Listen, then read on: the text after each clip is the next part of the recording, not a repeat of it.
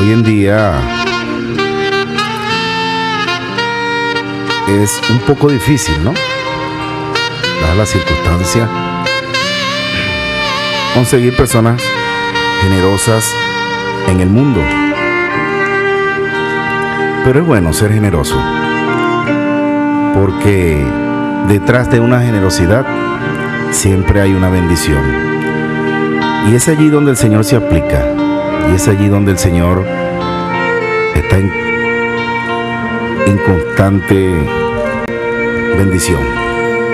Y precisamente esta historia que te quiero relatar en este día se trata sobre eso. Y tiene como título La generosidad nos trae bendiciones. Esta dice que en cierta ocasión un joven estudiante de medicina se le descompuso su automóvil en medio de la carretera solitaria. Tratando de, con, de encontrar ayuda, caminó mucho hasta que llegó a la choza de una pobre viuda a quien le dio un vaso de agua. Perdón, le pidió un vaso de agua. El joven estudiante desconocía la situación de, de esta señora que vivía allí en esa choza. Pero ella generosamente le dio dos vasos de leche, a pesar de que no tenía nada en su alacena.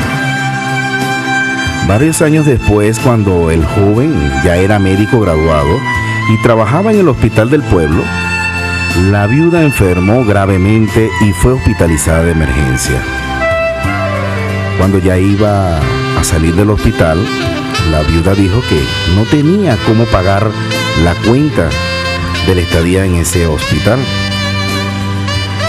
El médico que años atrás había recibido la ayuda generosa de aquella pobre mujer, se enteró de la situación y decidió pagar toda la cuenta. Imagínense, ¿no? La viuda salió de ese hospital y no pagó ni un centavo. Indiscutiblemente su generosidad fue premiada.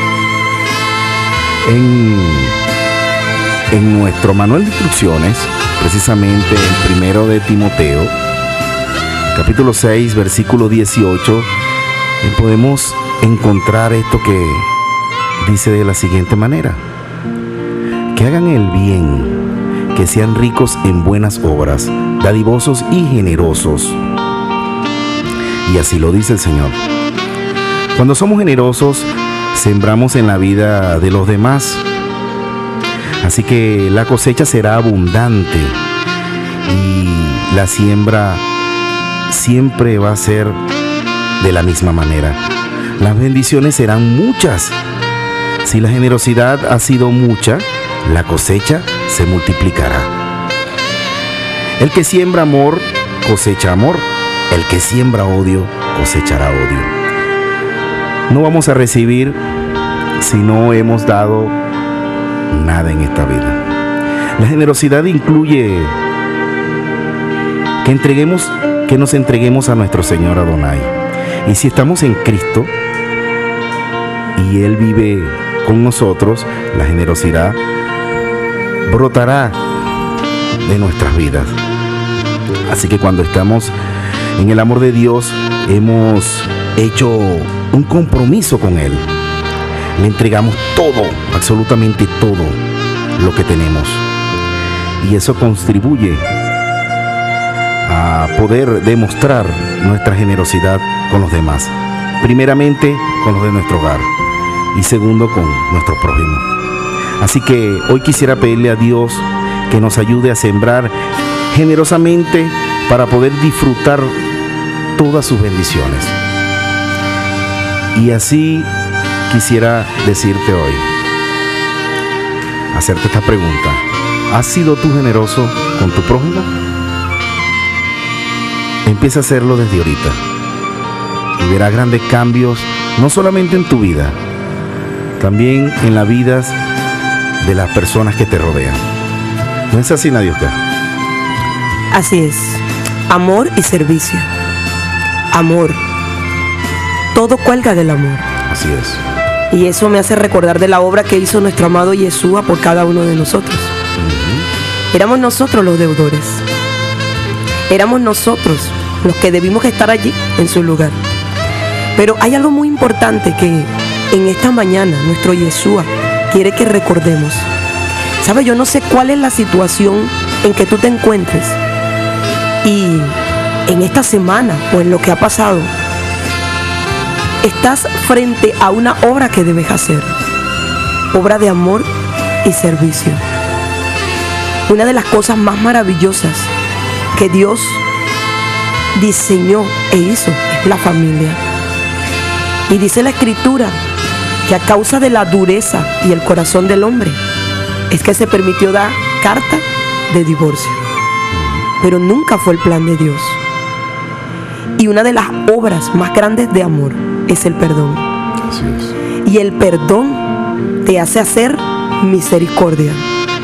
Te hace dar aquello que la persona no va a poder devolverte.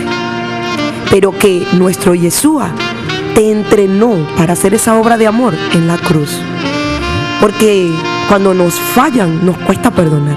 Nos cuesta hacer esa obra de amor, de servicio. Dar otra vez esa oportunidad.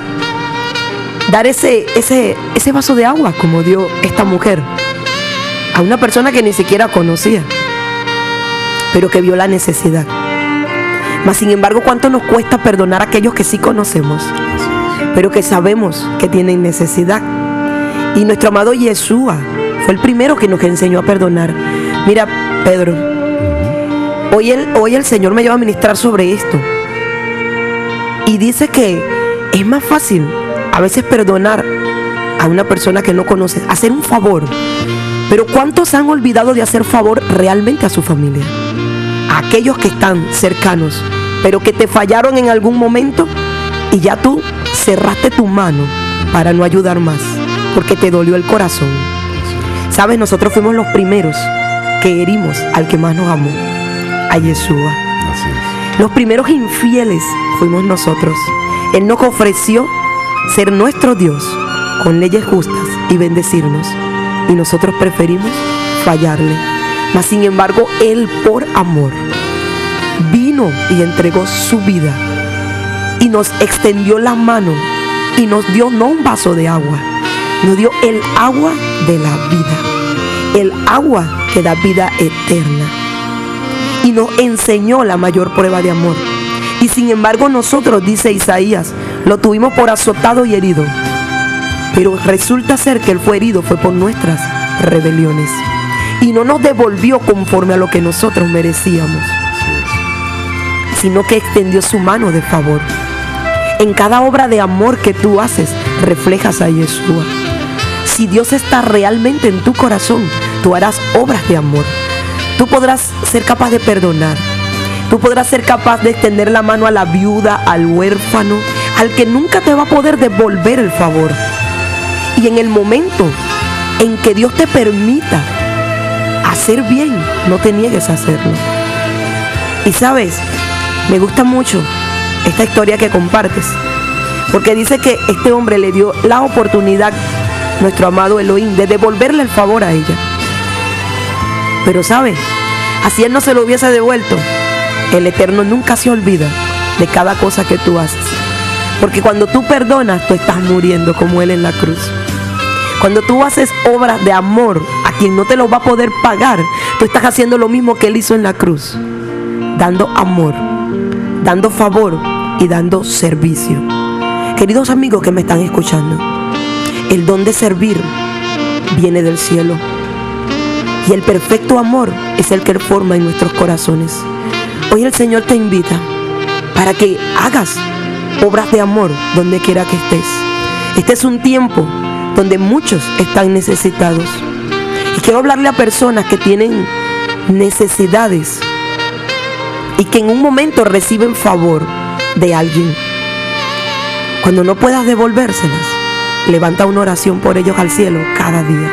Así es. Porque el Eterno le dará a él lo que merece, su bendición. Y cada vez que alguien necesitado esté frente a ti, no cierres tu vista. Sirve, ama, respeta, perdona. Ponte en el lugar de los demás. y verás cómo Dios va a obrar grandes cosas en tu vida. Así que hoy, prepara tu corazón para amar y para servir. Dios te bendiga en esta mañana. Amén. Cuando somos generosos, sembramos en la vida de los demás.